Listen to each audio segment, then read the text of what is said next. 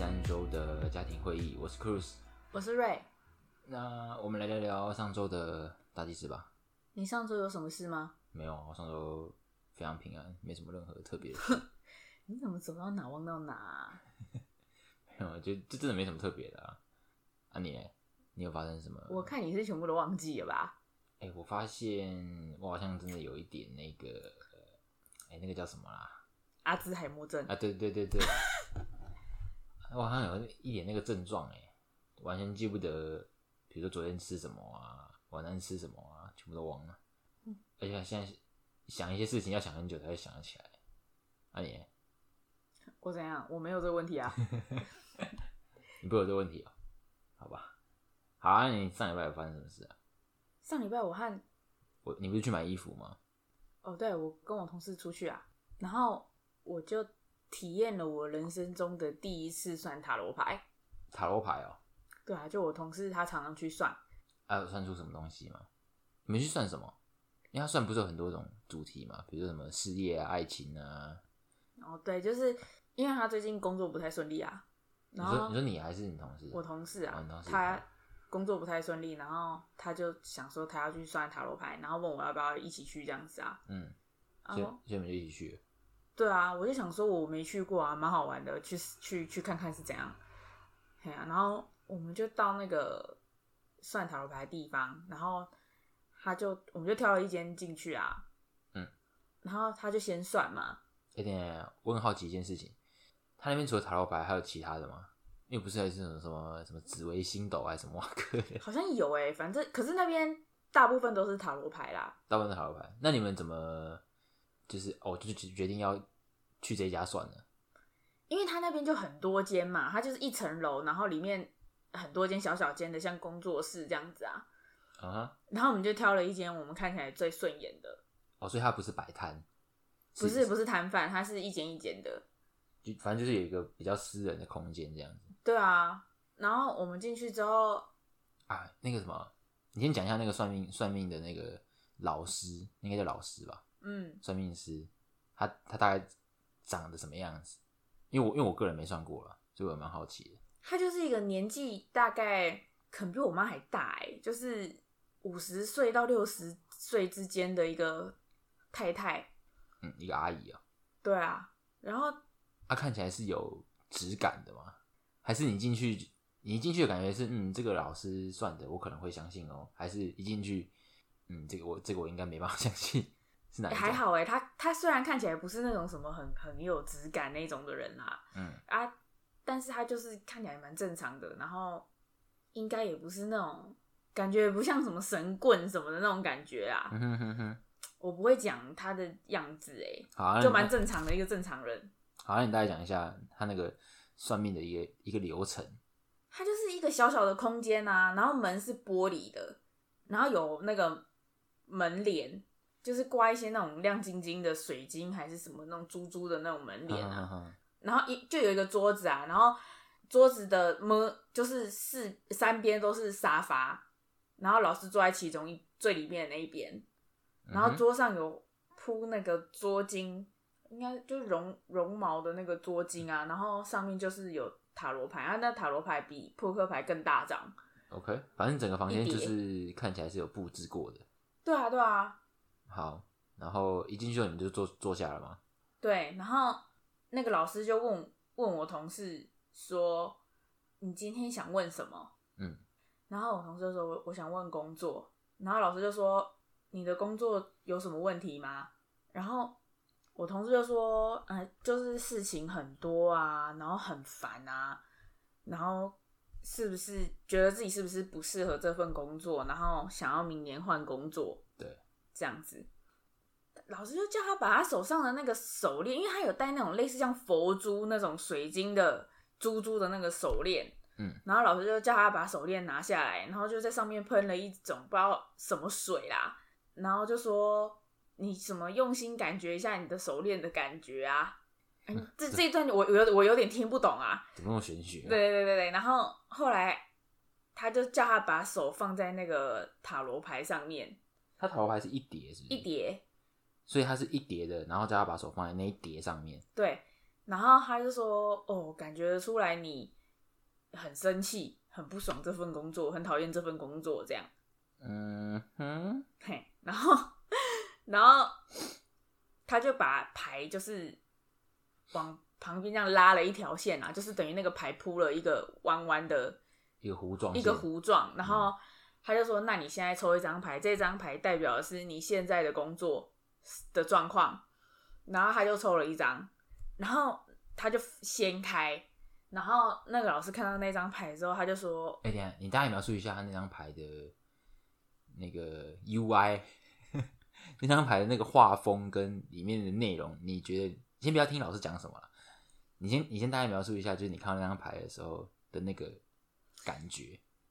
我你说它长得什么样子，是不是？对其实我有点忘记了，但那些牌就是彩色的，然后上面就是有一些好像是墙壁呀、然后一些几何图形。其实我我有点忘记了欸、你忘记啊？你你它它里面会有一些，比如说人啊，还有什么动物啊、花草啊之类的。他抽的第一张好像没有人，然后好像是一支箭还是什么的吧？一支箭哦，对啊，我不太记得了。然后后来老师看到这张牌之后啊，老师就说：“哦，你现在的工作就是你自己一直做了很多事，你自己埋头苦干，然后但是你你的做的结果不被认可。嗯哼，那在老师讲这句话之前，他应该都没有问过有关于工作的状况吗对他没有问呢、？OK，他也没有问说我们是什么职业，然后，然后他就说他交代下去的事情，他交代的对象就是没有要听他的方法，嗯哼，就照自己的方法做。那你觉得有准吗？到这边我觉得还蛮准的，就是现实的状况跟这个老师讲的内容是相吻合的。对。然后他就再让他抽一张牌，这张牌代表的是现在这个状况要怎么解决。嗯哼，所以第一张牌是当前工作的状况，第二张是该怎么解决。对，然后翻开之后，那个老师看到他就说：“哦，你就是你不用告诉别人你是用什么方法，你不用解释给别人听说你是用什么方法，或是你怎么做这件事情，因为别人要的只是结果，所以你只要结果做对就好了，你不用一直去解释你是怎么做的。那他在现实状况还有一直解释吗？你的同事？其实我也不知道哎、因为我们不是同一个部门，但是有时候依照他跟我的说法，他会说他有跟可能他的上级讲说他因为怎么样怎么样，所以他是这样做的这样做的，所以应该也是有啦。所以到第二章为止是都相吻合的。对，OK，然后在第二章的部分，他就有说有可能你的方法是你把东西分在很多很多项次，然后你要的时候你就从这一些项次里面去挑出来，可是别人就会觉得说你就全部放在一起，再去那个地方挑就好啦，这样啊，反正他就举个例这样，嗯哼，嘿然后他最后就叫他再抽一张牌，然后这张牌是就是要看说他明年换工作好不好。一个对未来的期许，这样。对，然后他看他看到最后一张牌的时候，他就说：“哎、你这个明年换工作看起来也不太好哎、那你记得他这张牌抽出来的那个画风是什么吗？其实我有点忘记了，我现在想不起来了。好然后他就说，如果因为你现在在这间公司做事的模式，嗯哼，你在拿到你的新工作，就是你如果换了工作，你还是会得到一样的结果。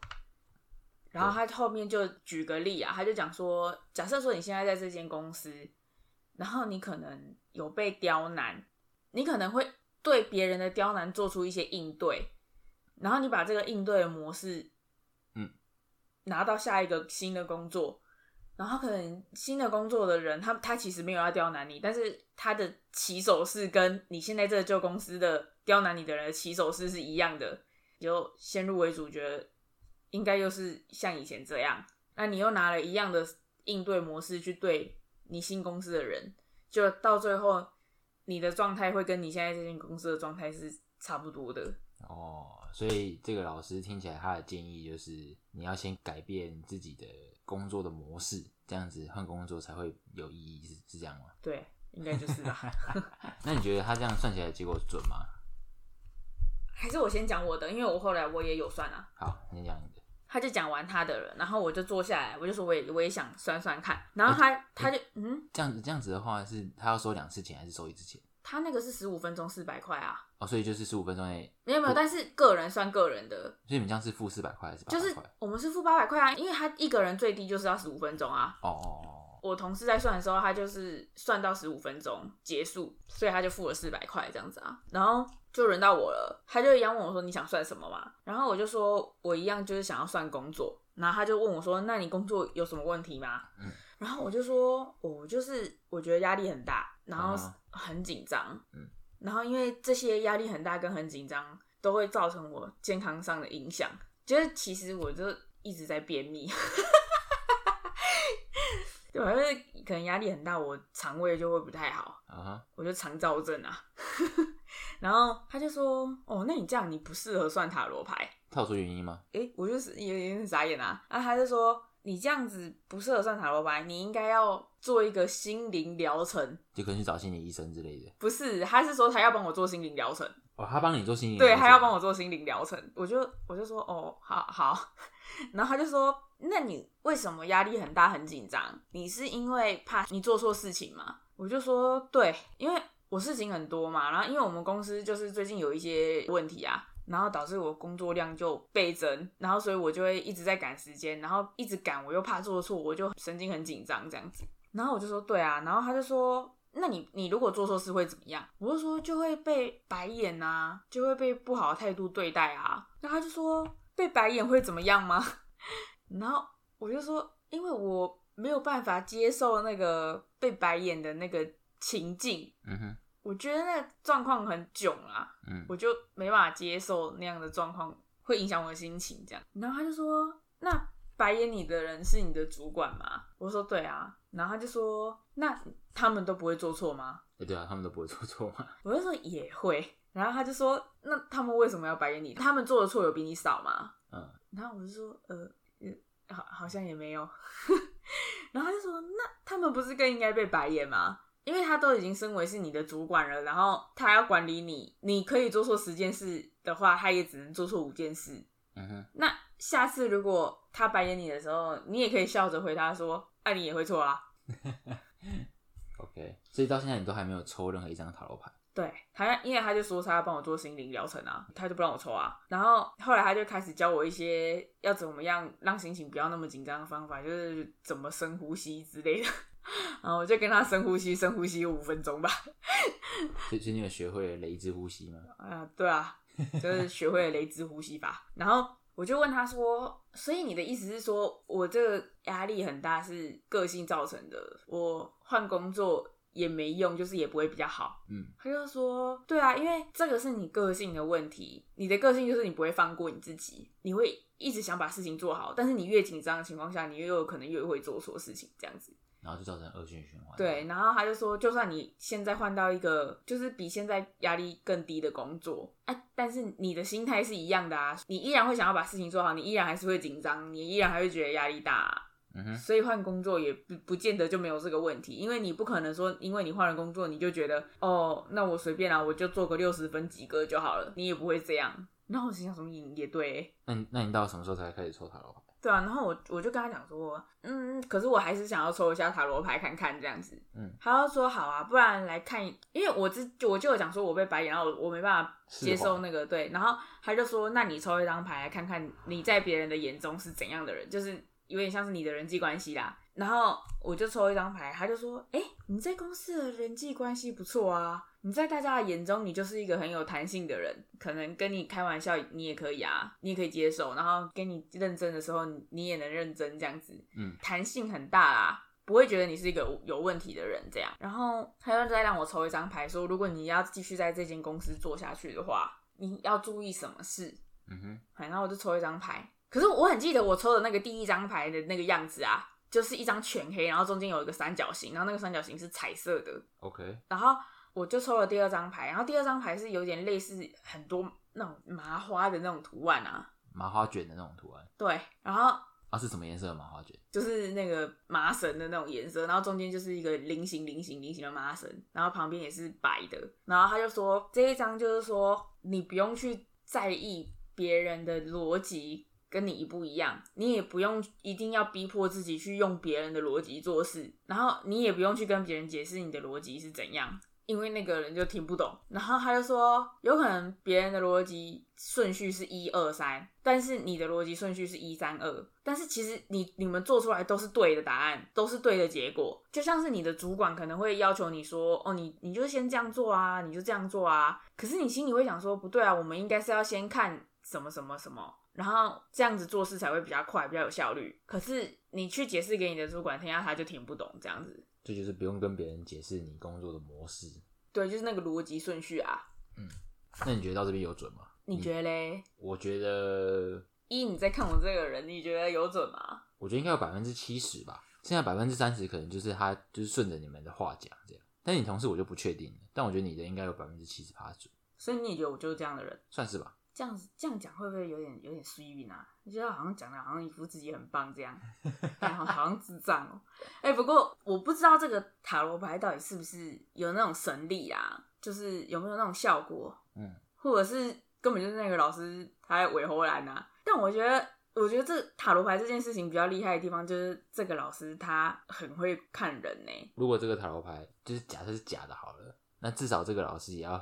就是他一看到你们两个，大概知道哦，这个是什么样的一个人，这样可能是某种社会观察家吧。对啊，因为他在他没有过问说很多细节，然后他就要在很很短的时间内马上猜出，嗯，这个人大概是怎样，然后他就马上讲一些你需要听的话给你听。嗯哼，我觉得这个很厉害啊。那你下次还会想再去算算看吗？就是如果我很无聊的话，我就会去吧。哦，因为我不相信这种东西啊，我只是觉得有趣，然后我去听听看不同领域的人讲出什么样的话，这样子啊。嗯哼，先是抱持一个科普的态度去算的。对对对，我就想去体验一下这样子啊。我是觉得很厉害啊，因为他可以在短时间内，他可以编出一套你想听的话，而且他就是说话很流畅啊，不会说在那边嗯啊想这样子，就很流畅的就把这些话都讲出来这样子。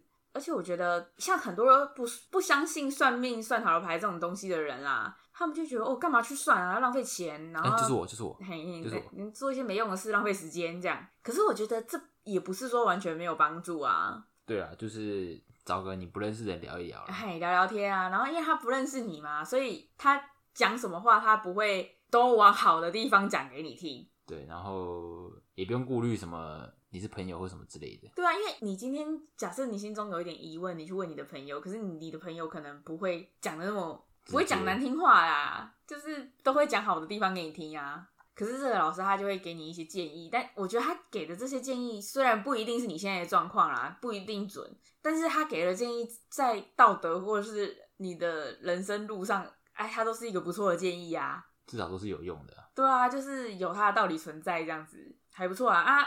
如果大家有想要去算塔罗牌，找个人聊聊天啊，问问人生的意见，你可以去那个顶好名店城，就是那东区的那个顶好名店城二楼，就随便找一间没人的进去就好了。然后那个价格都是什么十五分钟四百啊，三十分钟七百，又不会很贵啦。对啊，然后我去的那一间，他也不会强迫推销一些什么东西啊，不会叫你买什么。你们问问完就出来？对啊，就问完就谢谢谢谢，然后就就走了这样子啊，挺不错的啊。是一个有趣的体验啊！但我那个朋友，因为我们那一天是打算说，就是去吃个饭，然后算完塔罗牌，我们就要去东区逛街，就买一些衣服啊。嗯哼，你为什么没有反应？你累了？没有。然后，因为自从那个塔罗牌老师跟他讲说他换工作也不太好之后，他整个人就是有点失落，所以去逛街的时候也一直安慰他啦。啊，然后我们去。因为上礼拜不是就周年庆刚开始嘛，我们就是为了那个周年庆啊，要去搜狗的周年庆啊，然后那人真的太多了，实在是太多了，然后我们就硬要挤进去，然后首先它一楼不是就是那个彩妆、嗯，美妆的楼层啊，哇，超多人的，我看那些人在买东西，好像不用钱一样哎。那你们最后成功挤进去吗？每一个我们是有挤进去，那但是很难挤啊，寸步难行啊。而且应该也没办法试用吧？我觉得那柜姐应该也不太想理人了吧，就是除非你是真的很大咖，要要买很多，或是你是会员还是什么，我不知道啊，那是我自己想的啊。因为人太多，所以我也没有想要去彩妆柜上看什么东西。可是我经过彩妆柜的时候，我就他们那柜上都一叠一叠的那个赠品啊、小样啊，就是哦，好像不用钱一样这样子啊。啊，然后我们就挤挤挤挤到一楼，因为挤到那个 B one 啊，然后。到那个 B one，因为 B one 就是会有卖女装、女鞋啊，然后我们就是想要去买一些冬天的衣服这样子。嗯，结果好不容易挤到 B one 之后，我就觉得哇，我我肚子好痛，为什么？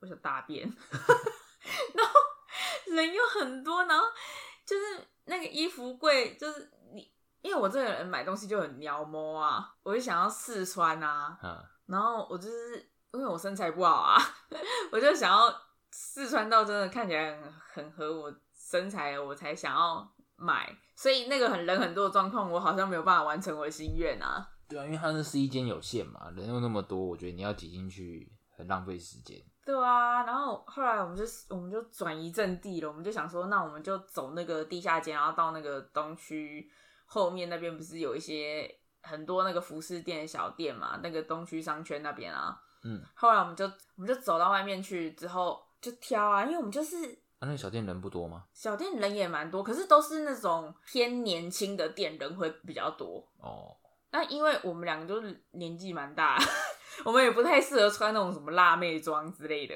或是那种太可爱的帽 T 啊，那些东西都上班不适合穿啊。就你上班如果穿帽 T 或什么，我不知道我们公司是这种文化、大家都穿的比较像上班族，哦，比较熟女装啊。然后我们就挑来挑去，就好不容易挑到一间店，然后那间店衣服风格蛮适合我们的，我们就进去也没人。然后我们进去的时候，那个店员也不太想鸟我们，他就一直在他的柜台做他自己的事。然后对，很这样为什么这样很正常？不是通常如果店里没人，只要有一组人进去，店员都会赶快凑过来，一直推销哪一件好这样子。因为我觉得你们两个看起来就是，我觉得啦，那个店员可能 是觉得我们买不起吗？一眼就是嗯，这两个不会买啊，青菜。啊，我看起来会是像这样子吗？哎、可是如果是我的话，我反而希望他就坐在他那里，不要来烦我，让我安静啊呃，看。对对啦，我也是，因为我是一个承受不了别人推销的人。如果你今天服务态度很好啊，然后一直跟我说哪一件好啊，然后很耐心的陪我试穿什么，就算那个衣服我不太喜欢，呃我可能还是会买，因为我会不忍心拒绝一个认真工作的店员这样子。好了，然后嘞，然后我就开始挑啊，我就挑到一件我觉得哎、诶不错啊，蛮好看。然后那店员说就让我可以让我去试穿，我就进去要试穿啊。结果我进去之后，我就把我自己原本穿的衣服脱掉嘛。然后你就不会搭便在试衣间吧？我没，我那时候我已经大好了，哦我已经去厕所解决这个问题了啦。然后 你很烦哎、然后我就要试穿那件衣服啊，他们店里的那一件，我就套到身上，结果我就要从头套下去嘛。然后我一把那个衣服拉开，然后要套到我头上的时候，我就闻到一股狐臭的味道。哎呦，这件衣服可能我不知道他在他可能在那边挂多久，或是前一个人试穿的人是一个怎么样的人。他的衣服整个散发出一种狐臭味，就是很明显。我一套头上，我马上闻到了，那很恶我哎、就很尴尬，因为我觉得那件衣服挺好看的，我我是真的想要看他穿起来是怎样。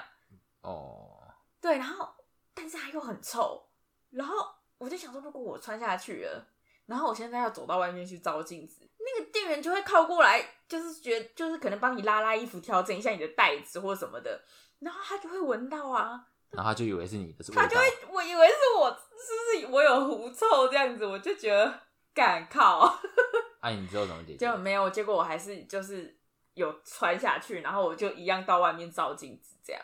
对啊，然后是觉得不错啦，然后后来就有要买啊，但我以为那个店员就是会去拿一件新的给我，结果他就说那一件没有新的，所以我就把那一件有狐臭的衣服带回来。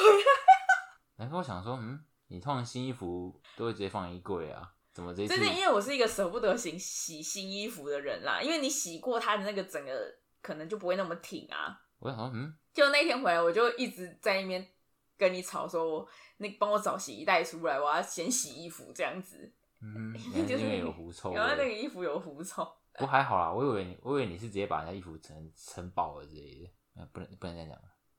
你觉得呢？然后因为那天我去东区那边，就是只有女装比较多嘛，然后所以我就没有买你们两个的、啊。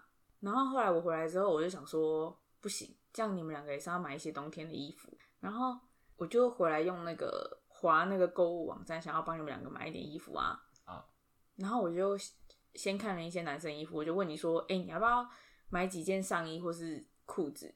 我不要啊，对，然后你就跟我说不要啊。对我不要，我不需要，可能你就需要啊，不不用啊，因为你的衣服你就是会固定穿那几件啊，然后衣服就会旧啊。啊就就会怎么样？反正只是穿去上班而已啊，可是如果你你穿太破烂，人家就会觉得你有那种邋里邋遢的感觉啊。不 不会好不好？而且我们工作的时候不是应该讲究效率吗？嗯，啊，你保持效率的最好的方式就是让你工作的时候最舒服嘛。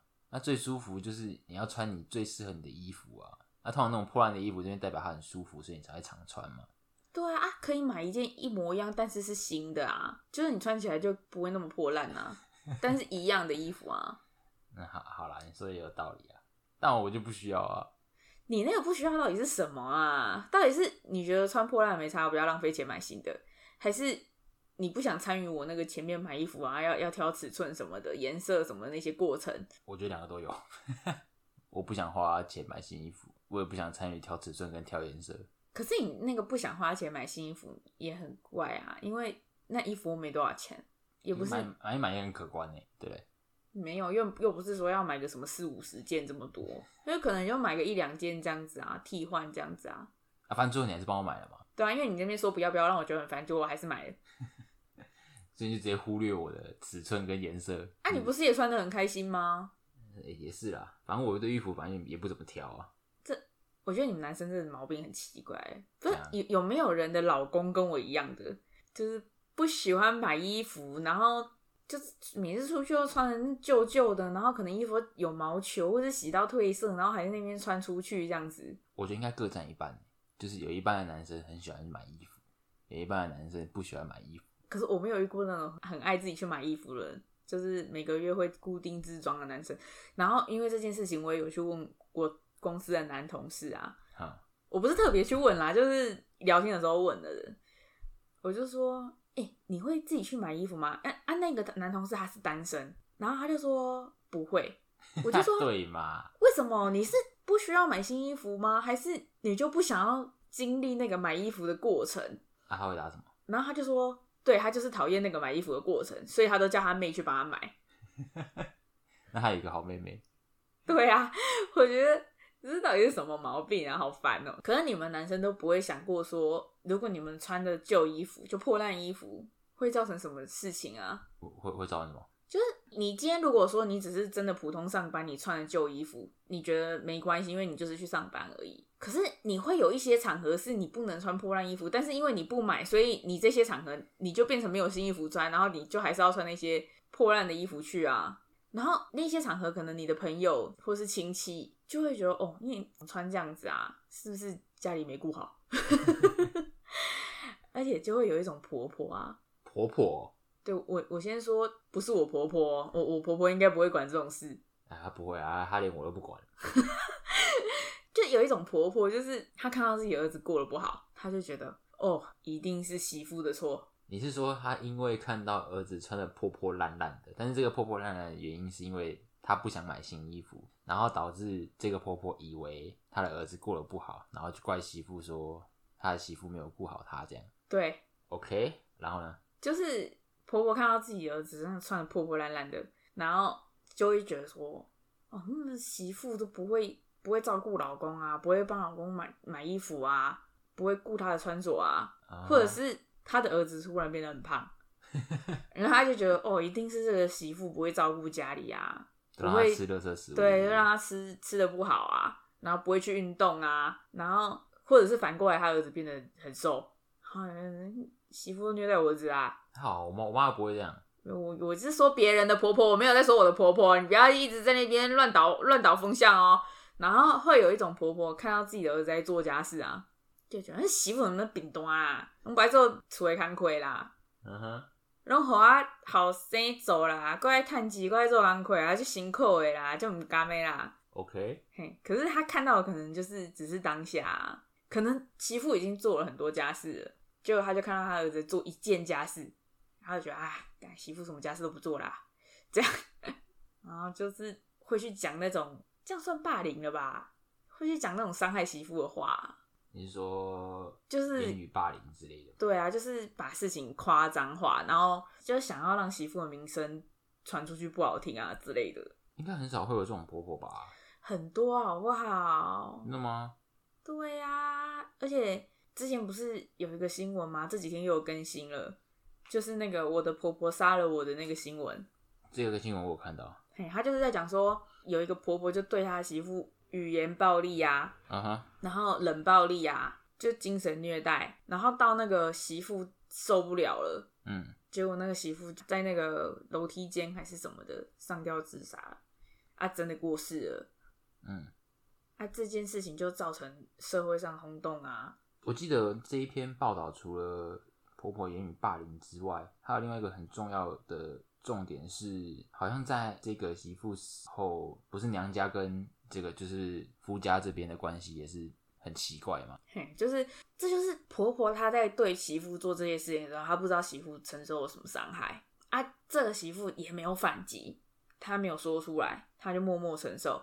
到她自己受不了的时候，她选择做傻事啊。婆婆跟老公看到事情就已经造成这样，他们不敢面对啊，嗯哼，嘿，他们就逃避了心理吧，他们就没有在第一时间通知娘家，就是媳妇的家人，因为这个媳妇就是在她决定要离开这个世界之前，她就有在社群网站上面就是写了一篇类似像跟大家告别的文章啊，哦，有有有，新闻上有，就是蛮负面的一篇。对对对，然后还是好像是某个亲戚看到，然后告诉了这个媳妇的爸爸，然后这个媳妇的娘家人才开始去问夫家人说：“哎、我女儿现在是怎么样啊嗯，？”结果就才得知说，他女儿就是已经走了。他们赶到殡仪馆去看她的时候，就会想要看一下她生前到底还有留下什么，到底是什么事情造成她做这样的事。那这个婆家就是逃避的心态，她不，我也不晓得是不是是是什么心态啦，她就是禁止夫家就是拿走媳妇的遗物，然后夫家就要呃娘家啊，我刚刚一直讲错哎，嗯哼，娘家就要求说要呃看自己女儿的手机啊，结果这个婆家居然就说，如果你要拿走手机的话，你就必须要立一个借据，就是要签一个借据，然后几天内要归还。啊，这样夸张哎，这样听起来就是这个婆家没有把这个媳妇当成，我不知道怎么讲哎。就是没有把把它当成一个人在看，对啊，就好像你嫁来我家，你就是我家的所有物，然后我要你怎样就怎样啊。然后我不知道这个媳妇她生前到底是遭受了多大、多严重的虐待，她居然就选择结束自己的生命。我觉得看到这个新闻，我好痛苦哦，我实在是啊，你为什么不反击？你为什么不做一些保护自己的事情？为什么要去做这种傻事？那她都没有跟她老公反映，有诶、他就是因为这几这昨天吧，又有一个新的新闻，就说她爸爸就是这个媳妇的爸爸、啊，要求说要查明真相啊。然后他们当初在看手机的时候，就有看到一些，就看到一段就是媳妇跟老公的对话，然后她就是有跟老公讲说，哦，你妈妈怎样怎样，然后这老公是回她说，我回去会处理，OK，我回去处理还是什么的，反正也不是说完全就不理，或者是完全就是放着不管这样。或者是就是骂自己的老婆也没有啦，但我也不知道，因为可能他回去就是处理不了啊，就是那个婆婆可能是一个非常强势的人啊，嗯哼，然后我就有在幻想说，如果是我有婆媳问题对，啊，我会怎么解决？你会怎么解决？我就先假设我会被婆婆骂的事好了，可能就是不做家事，嗯，然后衣服堆很多天才洗，你这个铁一定会被骂。嘿嘿嘿，然后我就我就在想，如果我的婆婆骂我说：“哎、你怎么你那衣服要每天洗啊？或者是你煮饭不要煮那么咸呐、或者是你带小孩怎么样怎么样？你要怎么样怎么样带小孩啊？”嗯，啊，我应该就会顺着她的意，说：“好，好，好，好，我下次会怎么样怎么样带小孩？我会每天洗衣服，然后那个碗啊，我洗好就会放到哪个柜子。好，我就跟他说都好，都好，你说什么都好，这样啊，然后我就不做。”因为你这样不是害到我吗？嘿，我我就不做啊啊，我就照我自己的 tempo 做事啊。嘿，然后他他就会继续骂嘛。第一次我没做，他继继续骂啊，我也要一样跟他说好啊，我一样不做。然后最后婆婆会怎样？她就跑来找我，她她会就会去跟老公讲嘛，嗯就会去跟她儿子说嘛。哎、恁某安怎啊？我爱洗衫啊，迄衫啊，打工洗啊。啊，老公会会怎么样？就会有两种做法嘛。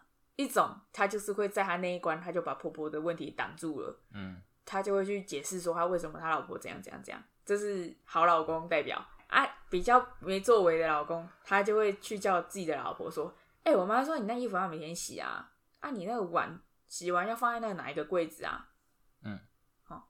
然后我就会说：“啊，没有啊，啊，我就我我想洗啊，可是我就顾小孩，我没有时间洗啊，我就今天弄了小孩的什么事啊，然后又又去什么什么什么事啊，我就反正我就会把我没办法每天洗衣服的事的原因告诉他，嘿，然后但是我最后我就会讲说，好了，我尽量了，我我尽量每天洗衣服啊，那个碗洗好，我也会尽量就是放到那哪一个柜子啊，或者是我就会尽量每天洗地板啊，我我会尽量找时间做，我不会跟他硬碰硬。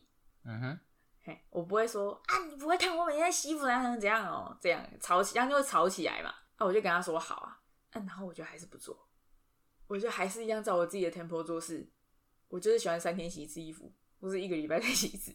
啊，这样子拖下去会有什么结果？婆婆应该会受不了吧？啊，但是我说的这个前提是在于说，就是我跟我老公，我们是互相爱对方，我们没有要，我们没有打算要离婚，我们是目标是维持这段婚姻的情况下的做法。那如果我老公跟我一样，他想要维持这段婚姻，他没有什么要离婚的打算，那他最差他也会选择没作为而已啊，对吗？嗯，他没有想要离婚啊，所以他最终的选择，他可能觉得这件事很烦，他谁也不想管。我觉得我应该会是这种。嘿，哎、如果是这样的话，那谁哪里有办法？没人哪里有办法啊！你就是做自己啊，对吗？嗯。那当然啦，如果说，哎，老公觉得真的这些事情是大问题的话，他为了这些事情跟你离婚，那你就离呀、啊，可能有很多原因导致他没有办法离婚之类的啊、而且这有可能牵扯到说娘家那边会有两种状况，一种是娘家那边也鼓励他离，啊，还有一种是可能娘家比较传统的，就会说啊，你你嫁过去就是要多听婆婆的话啊，这种，那这样的话不是也挺麻烦的？没有啊，那是因为我们就是传统思维的长辈都会劝和不劝离嘛。那当然是在在前一个步骤的时候是这样啊，但是如果连你的老公都觉得你这样不对，我要跟你离婚的时候，那这样子娘家就算觉得你要听婆婆话，那又怎样？现在老公都已经开口要离婚了，那我我就我就离啦。嗯哼，好啦，反正我觉得避免这种事情最快的方式就是搬出来吧，不然住在同一个屋檐下，老实说，有时候会因为一点小小生活习惯不同而就累积成很大的仇恨，对。因为说的难听一点啊，你看哦、我们现在我们俩住一起，我都会看你的生活习惯不顺眼的，何况是一个完全没有跟你有任何关系的啊。虽然名义上是有亲人关系的婆婆啊，但是讲白一点，就是怎么讲，婆婆没有必要包容你啊，或者你有你也没有必要包容婆婆啊，这样对吧？对啊，对啊，所以我觉得最快的方式就是，如果没有任何的就不考虑经济状况的话，那我觉得搬出来是最快的解决方式啊，也是最根本的解。真的啦，我觉得呃就是不要掺在一起生活是最好的。对啊，但是有很多那样子有婆媳问题的案例，就是他们没有办法独立得到外面生活啊。不管说是经济状况不允许，又或者说是长辈的情绪勒索之类的啊。可是其实我觉得，除了经济状况之外，其他我觉得我是觉得都可以谈了。就像就像就像譬如说，我们先撇除经济状况这点不讲的话，嗯，很大一部分原因是因为可能老公就想待在家里嘛，那或者这这种这个就比较难解，然后或者是说婆婆不希望自己的儿子搬出家里，嗯，对，那这种就比较好解决。那像如果是比如说我妈好了，我妈可能不希望我搬出来，我可能就会跟她说好，没关系，那我一定我还是会搬出来，但是我会搬在家里附近。那可能就是每天晚上哦，我就是带着你啊，跟爸回去吃个饭这样子，也就是住在附近，大家还还是有好照应啊。但是我觉得就生活琐事之间来说，还是不要在同一个空间会比较好。可是我觉得这个还是取决于老公的态度是很重要的，老公处理事情的态度啊。因为好，假设说你今天说是经济状况影响啊你你可能搬到家里附近，这个也还是会有问题啊。因为我也有听过，就是有一种婆婆，儿子搬到家里附近，她跟儿子要要死，然后要每天跑来，哎，一样跑来看媳妇有没有洗衣服，还是会吵啊，还是会闹啊。所以回到根本原因，就是这个老公的态度是最重要的。如果他有个牺牲排行榜的话，老婆如果是在最前面，那就真的没有办法解决啊，太难解决了。因为就像你刚刚说的那个情境，那老公不给钥匙就好了。对啊，你有思考过说，就是好，假设你今天我们是有婆媳问题的家庭，然后我们必须要住在一起哦。嗯，哎，要婆媳问题，你妈跟你老婆吵哦吵得非常严重，天天吵，那你要怎么解决？放任他们吵，不管啊。没有啊，我的解决方式就是我一定会搬出来啊，没有，现在就是不能搬出来啊！我现在就给你前提啦，不能搬出来啊，嘿，你必须要解决。完全无法解决，我就打我妈了。妈妈，对不起，不可能啊！你不可能这样做啊！但我也不可能打你啊，是不是？为为为，你为什么一定要打？哦，不能打，是不是？不然两边我都不想，我都不想牺牲啊。所以就是两边都不想牺牲，你就一定要解决啊！你如果不解决，就一定会牺牲其中一方啊！还是我我来讲一下，我希望老公怎么解决？好，不然你来说好了。哎，我不会讲说老公一定要站在我这一边，你哎，你就是去骂你妈啦，你就会帮我讲话啦。我不会讲这种，就我希望老公是他可以认真的来当一个中间人，然后定定一个折中的规矩，然后大家在这个家就要遵守，就是把游戏规则讲好，这样。对，就假设说今天是因为洗衣服这个事情好了，啊婆婆可能就会说你就要每天洗啊，那我就坚持我一定要一个礼拜洗一次，啊就每天吵嘛。嗯，我这时候我就会希望我老公跳出来，他说没有啊，每天洗衣服真的很累，而且没时间啊。那不然我们三天洗一次嘛，或两天洗一次。嘿，啊，如果婆婆说好，那我就好，我们就择一个大家退一步的方法。OK，嘿，这样我就可以接受。我是希望老公是这样解决、欸，反正就定好一个游戏规则就对了。对，就是他跳出来讲一句公道话这样子。那最不能接受的就是直接老公直接不处理啊，放任你们两个去吵这样子，就觉得这样最烂。好啦，这个婆媳问题哦，真的是人类史上最大的谜团，最难解决的问题。真的，不过我觉得大家都要知道一个很重要的观念，就是今天每个人都是一个独立的个体，拥有独立的人权，所以你喜欢怎么做的事情是你自己个人的事，你的喜好、你的习惯是怎么样的，不用为了其他人你就一定要改变。我觉得要互相尊重，就是我尊重你的个人喜好，你尊重我的个人喜好，这是一件很重要的事啊。对啊，互相尊重是蛮对啊，而且因为这个新闻啊，这个事件，现在也有在准备要立那个婚姻专法、啊，就是说姻亲啊，嗯。不能去干涉夫妻生活，嗯哼，这样啊，因为我觉得去干涉夫妻生活真的是一件很没道德的事情，因为以后要一直扶持到老的是那对夫妻，而不是你这个长辈或是你这个母亲戚，所以你没有权利去干涉别人的规划啊，这是一件没道德的事啊，嗯哼，因为你去干涉一个你以后没有办法负责的事情，那你是在干涉什么？你他妈就给我不要管哦！嗯哼，对啊，是不是这样？不过还有另外一件事情，就是孝顺不是无条件服从，所以不管你今天是做人媳妇或是做人女婿，你觉得心里不舒服，你就要讲出来，就你不要无条件接受啊。这就像是你今天去找一份工作，然后老板给你开了一个不怎么好看的薪水，嘿，然后你接受了，那你就做嘛。然后这时候老板又给你加了一些不应该接的工作，啊，你又接受了，啊，再来老板会怎么样？他就再给你更多你没办法做的工作。嗯哼，所以婚姻生活就是这样啊。如果你无条件的接受，别人就只会要求你更多，他们就会觉得你哦，你你可以接受，那就一直这样吧。所以你的意思是要适当的进行反击。对，你要有勇气告诉别人你不喜欢这样，你伤害到我了。对啊。然后讲到公司的事情，我这礼拜发生一件很烦的事啊。怎么很烦的事？哎、我们刚刚那个话题有点沉重哎、你也讲一下，不要你公司发生什么欢乐的事？对啊，就是我很讨厌在上班的时候吃甜食啊。我也是哎、你也是吗？对啊，我也是，我也是。就是我我不喜欢在上班的时候，就是我正在工作的时候在那边吃东西啊，因为我可能我就会怕，就是那些零食的那个屑屑会沾染到我的文件这样子啊，而且还会长虫。嘿啊，尤其是甜的，我就很不喜欢，因为如果你在上班的时候你就不讲话嘛，你就安静做事，然后你突然吃了一个甜的东西，那个嘴巴就是会有一种口臭，你看，酸酸的，嘿嘿，然后我我在我公司是绝对不在上班的时候吃那些零食的。然后我们公司都会有一些厂商啊，就会送一些零嘴啊、饼干啊，可能牛牛轧糖，那个叫牛轧糖、牛轧糖啊，随便都可以然。后牛轧糖吧。然后因为他们就会放在前面，然后让大家自由去拿。然后我就绝对不会去拿。然后到那些零食可能放在那里过了几天之后，因为会过期嘛，管理部的人就会来就是发那些零食。那这时候我也是坚持说我不拿这样子，嗯，我就不拿，他们就把这些东西就分给别人吃这样。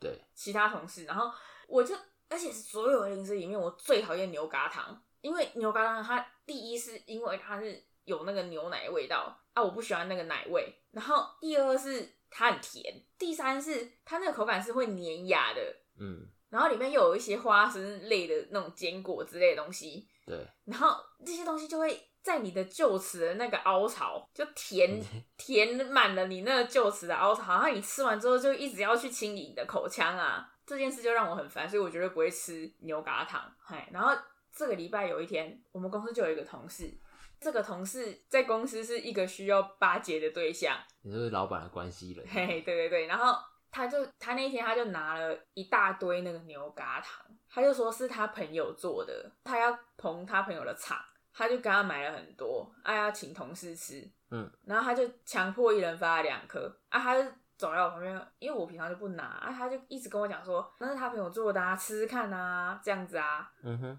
那我就不好意思拒绝啊，因为他就是一个需要巴结对象，而且如果大家都很欣然接受这两个牛轧糖，然后我一个人在那边等几百不拿，这样就很白目啊。然后我就我就拿了，那我就放在我的座位上，我是没有打算要吃它，我就想说等下班的时候我就默默把它带回家这样子。嗯，后来他快下班之前啊，他还特别走过来我位置问我说：“你那两颗糖吃了吗？”他就往我座位上看，他就看到那两颗就完好如初的，就还是放在那里。哈，他就说：“你要吃吃看啊，你现在吃吃看呐、你试试看啊，这样子啊。”哎，然后我就只好就是说：“哦，好啊。”然后我就打开了一颗，就塞到嘴巴这样子，然后迅速的咀嚼那个牛轧糖。哎，而且它那个牛轧糖也不是像普通那种小小颗的，然后包成像糖果那个样子哦，它是哎蛮大一块的正方形的这样子。蛮大一块的，对对，就是就是我塞到嘴巴里面，我我整个嘴巴里面是满满的牛轧糖。巨牛是是，嘿，然后巨牛对，然后我就一边吃，然后然后还要一边跟他讲说，我觉得这东西不错啊，就是讲那种冠冕堂皇的那种违背良心的话，所以他就在旁边看着你吃完，对，然后我就觉得啊，好烦哦、啊，好吃吗？重点，啊，就就牛轧糖就是那样啊，就是那种样子啊，就那种口口味啊。嗯哼，啊，我觉得这是一件很烦的事。你在公司有这种问题吗？没有哎、因为因为他们都知道我我不太吃啊，所以基本上大概他们在发的时候就会自动忽略我这样子。不过我们同事都蛮好的，有时候他因为我们会出外勤嘛，嗯，然后他即使你不在位置上，他还是会放东西在你桌上这样子。就如果他们今天可能周末出去玩啊什么的，所以你有时候回来可能就看到哦，你桌上有有几个零食这样啊。不过因为我说上班的时候我会吃甜食啦，就是在我我的比如说东西做不出来啊或什么样的时候，需需要突然放松的时候，哦，我觉得这种强迫别人吃东西真的很烦呢，因为你强迫给我之后，然后我又不想吃，然后我又不能在公司就把它丢掉，因为你一丢掉就怕同事发现啊，这样就还蛮烦的耶。好，不过你最后还是吃了嘛。对啊，哎、啊，啊你另外一颗嘞？另外一颗你怎么处理？另外一颗我就放在那边放到了现在啊，我也没有在管它，就还是在那里。好啦，那再来就是讲一下巴拉小姐啊，啊哈，她这周终于考完试啦，也发了成绩啦。出乎我意料，她没有从安静班哭着回来，但是原因是因为她已经从学校哭到安静班了。然后在那时候，安静班老师就先打电话给我，跟我说她这次已经很努力啦，打预防针就对了。嘿，就是叫我不要处罚他啦。因为我前几个礼拜我不是就有发过誓，说我这次绝对不会处罚他。嗯，我觉得不想要再因为他成绩的关系，然后处罚他了。因为我就觉得，如果他对于考试啊、功课这种东西没有天分的话，那没关系，他就去寻找他的兴趣这样子。这次回来我就跟他讲说，好啊，那这次考不好就算了，你就下次再努力吧。嗯，啊，明天你该去找工作了吧？我养不了你啊，直接弃养了，是不是？哎，直接弃养。啊，没有啦，然后我就跟他讲说，好啦，虽然说你这次我不处罚你，但我希望你就是可以培养一些阅读能力啊，嗯哼，因为我发现他其实他自然科跟社会科还有英文有达标啊，但是他国语跟数学就比较不好一点，那尤其是数学。可是以我的观察，我觉得他应该是国语不好，连带数学差，你的意思是看不懂题目这样？对他阅读能力不太好。嗯，所以我就希望他可以训练一下阅读，所以我就叫他说，你星期六跟星期天在家里休息的时候，你每天你这两天都要各读一本书，嗯，然后你要认真读完这本书，然后你知道他这本书在讲什么之后，你要用口头跟我讲大意，说这本书在写什么，这样。嗯，他就跟我说好，然后他星期五的时候，他晚上他就趁我没有在注意的时候，他自己用手机打电话给他阿妈，跟他阿妈讲说，阿妈，我明天可以去你家吗？把阿妈搬出来是不是他自己去约好了，约好，对他他直接逃避现实，就是不要跟你讲那个什么心得阅读什么。嘿，对对对，他就是不想要讲阅读心得，然后我就觉得，哎，好啊，算了，知道遇到困难的时候要怎么逃避，也是一种不错的技能。就让我想想到一句话，就是逃避不是很好的方法，但很有用。嘿呀，对呀、还是我们来想办法来开一间什么店让他去顾好了，该去工作了，从小开始学会做生意。别吧，我怕会倒哎、不是会倒，就是东西可能会被偷光。那钱找错这样，那一百块东西卖一块这样。对啊，大梅，大梅好像没什么事哎、就马桶水继续喝啊，嘿，好大啦，啊，对，好大，讲都讲不听。根本没办法救。那没什么事啊，好啦，那这一拜就记录到这边，大家拜拜。再见。